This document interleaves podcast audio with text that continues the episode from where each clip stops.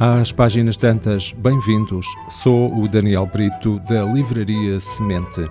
Duas sugestões de leitura. A primeira, Assassinos da Lua das Flores. É uma obra de David Gran e trata-se da história trágica do assassínio dos índios Osage no oeste americano. O livro foi adaptado ao cinema num filme de Martin Scorsese. Nos anos 1920, a população mais rica per capita não era a parisiense ou a nova-iorquina. Era a dos índios Osage, no Oklahoma, Estados Unidos da América. Foi descoberta uma imensa jazida de petróleo debaixo da terra que lhes fora designada quando deslocados do seu território original. E os cerca de 2 mil Osage recebiam uma percentagem dos lucros das companhias petrolíferas. A tribo, cuja riqueza foi largamente reportada em revistas e jornais, desafiava todos os estereótipos relacionados com os americanos nativos. Andavam de Cadillac com motorista, construíam mansões, mandavam os seus filhos estudar na Europa. Então, misteriosamente, os Osage começaram a ser assassinados. Alguns envenenados, outros mortos a tiro ou espancados. Os Osage eram, em simultâneo, a comunidade mais rica e com maior índice de assassínios do planeta. Muitos dos que tentaram investigar estes crimes encontraram um destino semelhante. Foram mortos a tiro, estrangulados, um advogado foi mesmo atirado de um comboio em andamento. Desesperados, os Osage viraram-se então para o Bureau de Investigação que tinha sido acabado de criar, e o caso dos Osage, um dos muitos, mas cheio de ramificações, tornou-se o primeiro grande caso de homicídios do FBI. Porém, o dinheiro do petróleo estava infiltrado no próprio FBI e até na Casa Branca. Um livro que eh, foram precisos quase 100 anos para poder ser contada a sua história. Esta do assassínio dos eh, índios Osage nos Estados Unidos. A segunda sugestão de leitura é um livro de Thomas Piketty e tem por título Medir o Racismo, Vencer as Discriminações.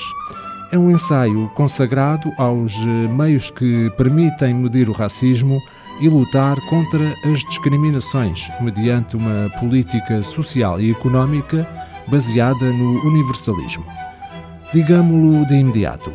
Nenhum país, nenhuma sociedade inventou o modelo perfeito que permite lutar contra o racismo e as discriminações.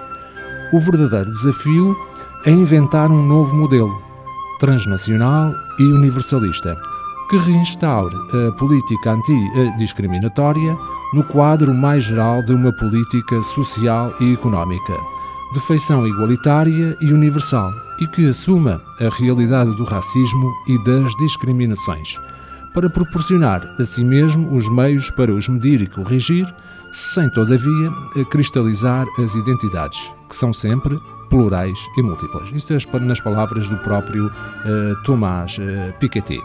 O título de, destes ensaios que aqui estão condensados nesta obra eh, passam por eh, identidade em todo o lado, justiça em parte alguma, por um modelo universalista da luta contra as discriminações, as hipocrisias da discriminação positiva, a igualdade educativa e territorial, sempre proclamada, nunca realizada, objetivar o racismo, implementar um acompanhamento anual das discriminações, criar também um Observatório Nacional das Discriminações e derrotar as discriminações sem cristalizar as identidades. Estes alguns, portanto, dos eh, temas eh, tratados por eh, Thomas eh, Piketty eh, nesta, nesta obra.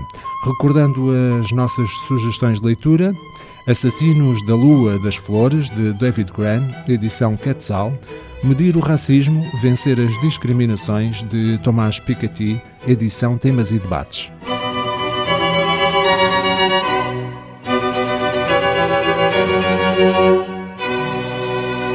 Pode ouvir e subscrever este programa em radiomorabeza.cv, no Spotify, Apple Podcasts, Amazon Music, Deezer e em todas as principais plataformas de podcast.